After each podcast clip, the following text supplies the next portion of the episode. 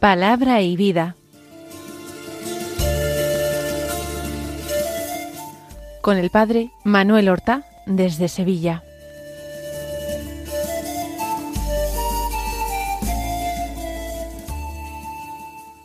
En el nombre del Padre y del Hijo y del Espíritu Santo. Amén. Alabados sean Jesús y María. Muy buenos días, queridos amigos, hermanos, oyentes de Radio María y seguidores de este programa Palabra y Vida que realizamos hoy que es jueves de la trigésimo tercera semana del tiempo ordinario. Este jueves es 23 de noviembre. En este día la Iglesia celebra la fiesta de San Clemente I Papa, el cuarto Papa, contando como primero a San Pedro el apóstol, el tercer sucesor de Pedro. El primer sucesor fue el Papa Salino, el segundo eh, Cleto o Anacleto, San Anacleto, y el tercero San Clemente.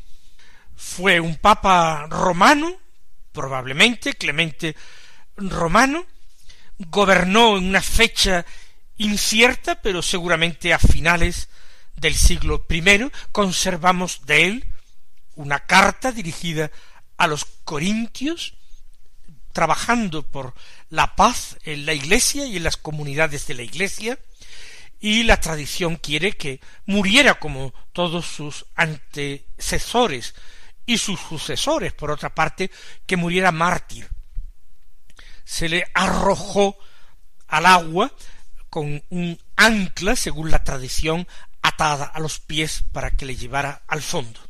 Luego, milagrosamente, los cristianos recuperaron su cuerpo, al que sepultaron y dieron culto, pues lo veneraron como valiente y verdadero testigo de Cristo. Hoy, además, se celebra la memoria de otro santo, un santo bastante distinto del anterior, San Columbano, que nació en la verde Irlanda en la primera mitad del siglo VI sin poder tener mayor precisión. Él realizó estudios con cierta profundidad y según los medios de la época. Pero la conversión vino en un determinado momento de su vida, cuando todavía era joven. No sabemos en qué circunstancias exactamente. Lo cierto es que, como tantos otros, se sintió llamado a la vida monástica y marchó a la Galia, a Francia, y allí fundó distintos monasterios que gobernó con firmeza. De Francia marchó a Italia, eh, compelido por las circunstancias, y allí fundó en Italia otro monasterio, muriendo finalmente en el año 615. Vamos a escuchar ahora la palabra de Dios que se proclama en la liturgia de la misa del día. El Evangelio es de San Lucas, del, del capítulo 19, los versículos 41 al 44. Es un texto corto el de hoy, que dice así. En aquel tiempo, al acercarse Jesús a Jerusalén y ver la ciudad, lloró sobre ella mientras decía, si reconocieras tú también en este día lo que conduce a la paz, pero ahora está escondido a tus ojos, pues vendrán días sobre ti en que tus enemigos te rodearán de trincheras, te sitiarán, apretarán el cerco de todos lados, te arrasarán con tus hijos dentro, y no dejarán piedra sobre piedra, porque no reconociste el tiempo de tu visita.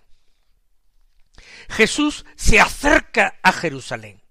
Es el último y definitivo viaje a Jerusalén para celebrar con la entrega de su cuerpo para celebrar con el sacrificio de sí mismo como Cordero perfecto, como víctima inmaculada, la verdadera Pascua que desde la eternidad nos preparaba Dios para nuestra salvación.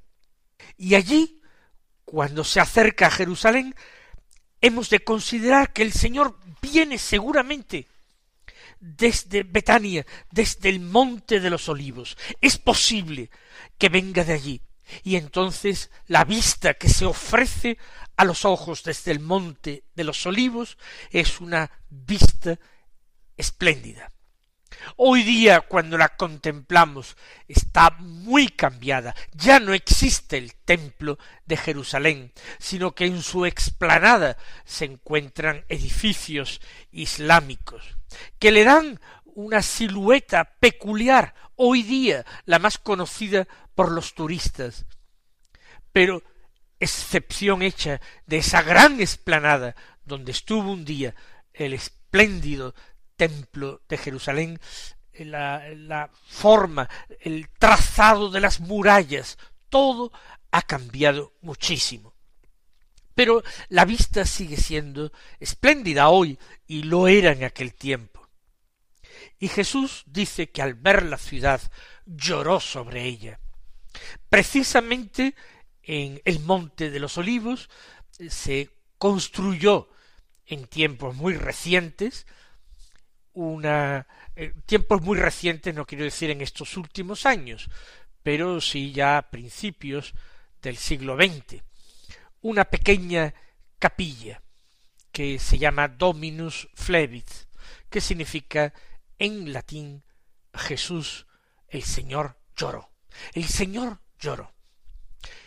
Fíjense, y es una sencillísima curiosidad, que de toda la Sagrada Escritura, de toda la Biblia entera, del Antiguo y del Nuevo Testamento, el versículo que encontramos más corto de la Biblia lo encontramos en el Evangelio de San Juan, y precisamente en el capítulo once. Y si alguno no lo sabe y tiene curiosidad por saber cuál es el versículo más corto de la Escritura, que está en Juan once, le diré que consta sólo de dos palabras, que son Jesús lloró. No haría falta más comentario. En Juan, capítulo once, el llanto de Jesús está motivado por la muerte de su amigo Lázaro de Betania, el hermano de Marta y de María. La vista del sepulcro, donde lleva varios días enterrado, conmueve profundamente a Jesús, que llora. El Señor lloró. Jesús lloró. Aquí dice San Lucas que al ver a Jerusalén, la ciudad lloró sobre ella sería un llanto simbólico, quiso decir Lucas simplemente que el Señor se lamentó por ella, o verdaderamente el Señor derramó lágrimas.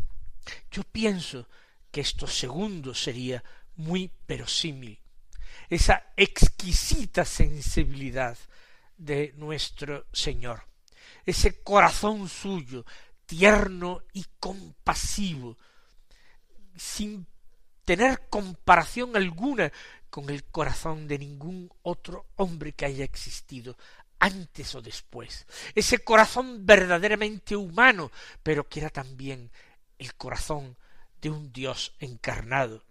El corazón de Jesús tuvo que quedar tremendamente conmovido. Porque si había llorado el Señor poco antes por su amigo Lázaro, que había muerto. Él contemplaba en Jerusalén una ciudad muerta. La inmensa mayoría de los habitantes de Jerusalén no se habían convertido por su predicación. Jerusalén era la capital del rey, había sido la capital de David. Él, el rey David, la había conquistado a los jebuseos, arriesgando su vida, y la consagró como capital, y su hijo Salomón edificó en ella el templo del Señor, ese lugar santo en toda la tierra donde habitaría la gloria del Señor, donde la presencia del Señor sería especialmente cercana, donde se podría hablar con el Señor y presentarle las súplicas con la certeza de ser escuchado desde allí, porque Dios se complacía en habitar en aquel templo, construido sí por manos humanas, pero según su designio, según su voluntad. Este lugar santo era la capital del Mesías, no sólo de David que la había conquistado, sino del hijo de David, no ya Salomón, rey pacífico, sino ese otro rey pacífico que sería el Mesías. Era su capital y su capital lo rechazaba. Él buscaba la salvación de su pueblo y su pueblo se cerraba, obstinada, tenazmente se cerraba la salvación que él venía a traerle. ¿Cómo eso no haría llorar verdaderamente con lágrimas humanas a nuestro Señor? Pero detengámonos a ti. ¿Qué suscita hoy las lágrimas del Señor?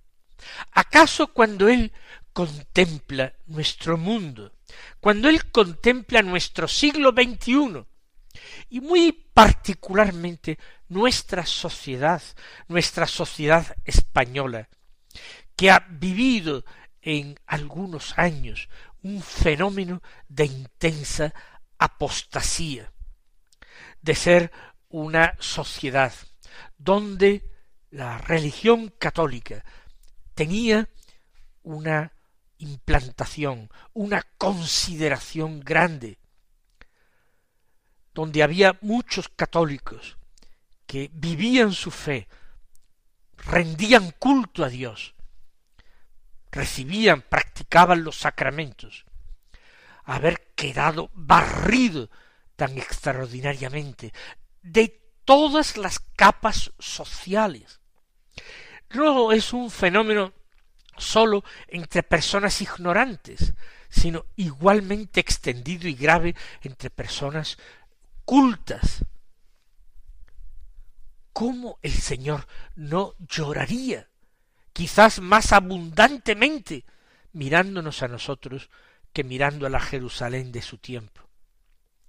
Tenemos además no sólo los evangelios y toda la escritura, tenemos veinte siglos de historia y en nuestra patria España una historia martirial extraordinaria. La mayor persecución contra los cristianos, la que ha producido más mártires canonizados de la Iglesia católica, más aún que las persecuciones del Imperio romano, que duraron casi cuatrocientos años. Más mártires canonizados se han producido en España hace no tanto tiempo. Hay personas que viven, son ya muy mayores, pero que vivieron en esos tiempos y llegaron a conocer alguno de esos mártires, de esos centenares y centenares y centenares de mártires ¿Dónde ha ido esa fe? Nuestra iglesia ha sido regada abundantísimamente, como ninguna otra, por sangre de mártires. Y sin embargo, se vuelve la cabeza a un lado, se acepta vivir según unas normas que no están en absoluto inspiradas en el Evangelio, sino que además son claramente contrarias a él, son un ataque a los derechos de Dios, son un ataque al honor de Dios. Jesús lloró, Jesús llora, Y un buen cristiano debe intentar por todos los medios consolar a nuestro Señor. Recuerden ustedes a aquellos pastorcitos de Fátima que vieron a la Virgen. Ella también derrama, derramó lágrimas amarguísimas. Ella también quiere que nosotros reparemos no solamente ese amor ofendido, muy ofendido de nuestro Señor, ofendido por la ingratitud más negra, también que reparemos las ofensas que se cometen contra su inmaculado corazón, contra el inmaculado corazón de María. Ella que vivió totalmente consagrada al Señor. Ella que fue presentada en el templo y consagrada a Él. ¿Cómo no llorará igualmente al ver nuestro despío, nuestro desamor, nuestra increencia? El corazón duro que tenemos. Los buenos cristianos, aunque no podamos hacer gran cosa para cambiar materialmente el orden de este mundo perverso, vamos a consolar los corazones de Jesús y de María, vamos a intentar reparar por tanto pecado, por tanta ofensa, por tanta abominación. Y vamos a tratar en la medida de nuestras posibilidades, de hacer apostolado, de anunciar a Jesucristo, no solamente con obras, con ejemplos, con buenos ejemplos, también anunciarlo valientemente con palabras, aunque ello nos cueste persecución. Bienaventurados vosotros, nos dice Jesús en el Evangelio, si os persiguen y os maltratan por el Evangelio. Bienaventurados los perseguidos por causa de la justicia del Evangelio, porque de ellos es el reino de los cielos. Pues Jesús llora sobre Jerusalén mientras dice, si reconocieras tú también en este día lo que conduce a la paz, Jerusalén no conocía ni reconocía lo que conducía a la paz, y por eso caminaba con paso firme y rápido hacia la aniquilación, hacia la destrucción. Exactamente, exactamente cuarenta años después de este acontecimiento, de este llanto de Jesús, cuarenta años después, la ciudad sería arrasada por las legiones romanas, sus murallas destruidas, el templo de Dios saqueado y incendiado. De hecho, la gloria del Señor ya no moraba en él, pero era, pero seguía siendo el orgullo de la nación, del antiguo pueblo de Dios, de ese Israel, cuyas promesas Dios sigue teniendo en cuenta en consideración a su amigo Abraham.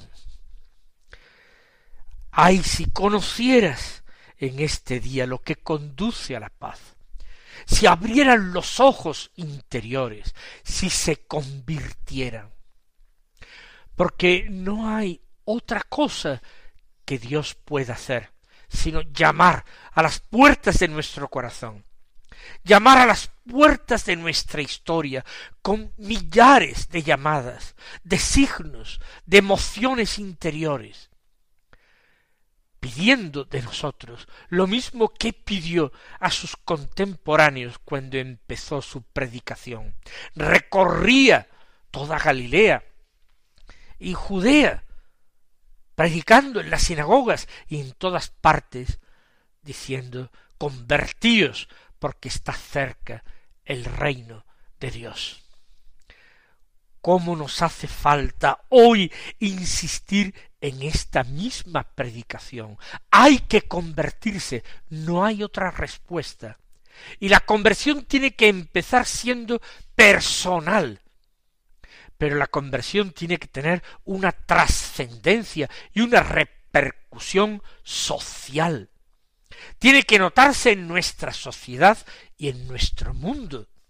Tiene que llevar a la abolición de leyes malvadas y a la aprobación de leyes justas, dictadas por la razón y por la conciencia humana, iluminada siempre por esa gracia de Dios que imprime su ley en el corazón de los hombres de buena voluntad. No conoce la paz. Jerusalén tendrá guerra y tendrá destrucción. No conoce el camino de la paz nuestro mundo. Y podemos temernos de a dónde conduce ese camino. Ahora, dice Jesús, está escondido a tus ojos. Y anuncia amenazadoramente, pues vendrán días sobre ti en que tus enemigos te rodearán de trincheras, te sitiarán, apretarán el cerco de todos lados, te arrasarán con tus hijos dentro y no dejarán piedra sobre piedra. Es la descripción exacta de ese sitio terrible de Tito contra Jerusalén. Padeció hambre hasta el punto, según nos narra Flavio Josefo, ese historiador de cultura eh, romana, pero que de sangre judía. Hubo hasta padres que se comieron a sus hijos pequeños en la exasperación de un hambre insoportable y luego de tomada la ciudad se ejecutaron crucificando a centenares y centenares de personas que adornaron, digo adornaron entre comillas, los caminos que entraban y salían de Jerusalén, con una doble avenida de cruces, con el griterío horripilante de las personas que agonizaban entre espantosos dolores. Vendrán día en que tus enemigos te rodearán de trincheras, no dejarán entrar y salir a nadie, te sitiarán, apretarán el cerco de todos lados y te arrasarán con tus hijos dentro, literal, y no dejarán piedra sobre piedra. ¿Qué queda de los edificios, hasta del templo de aquella época? Nada, realmente nada. Sí, esos eh, muros de contención de la explanada del templo, lo que se llama hoy el muro de las lamentaciones. Poco más. ¿Por qué? Porque no reconociste el tiempo de tu visita. El tiempo en que fue visitada por la gracia de Dios. Y queridos hermanos, que no hagamos oídos sordos al Evangelio y que nosotros nos movamos a una sincera conversión. Que el Señor os colme de sus bendiciones y hasta mañana si Dios quiere.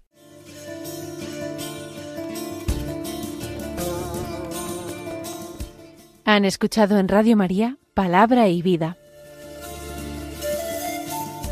un programa que dirige el Padre Manuel Horta.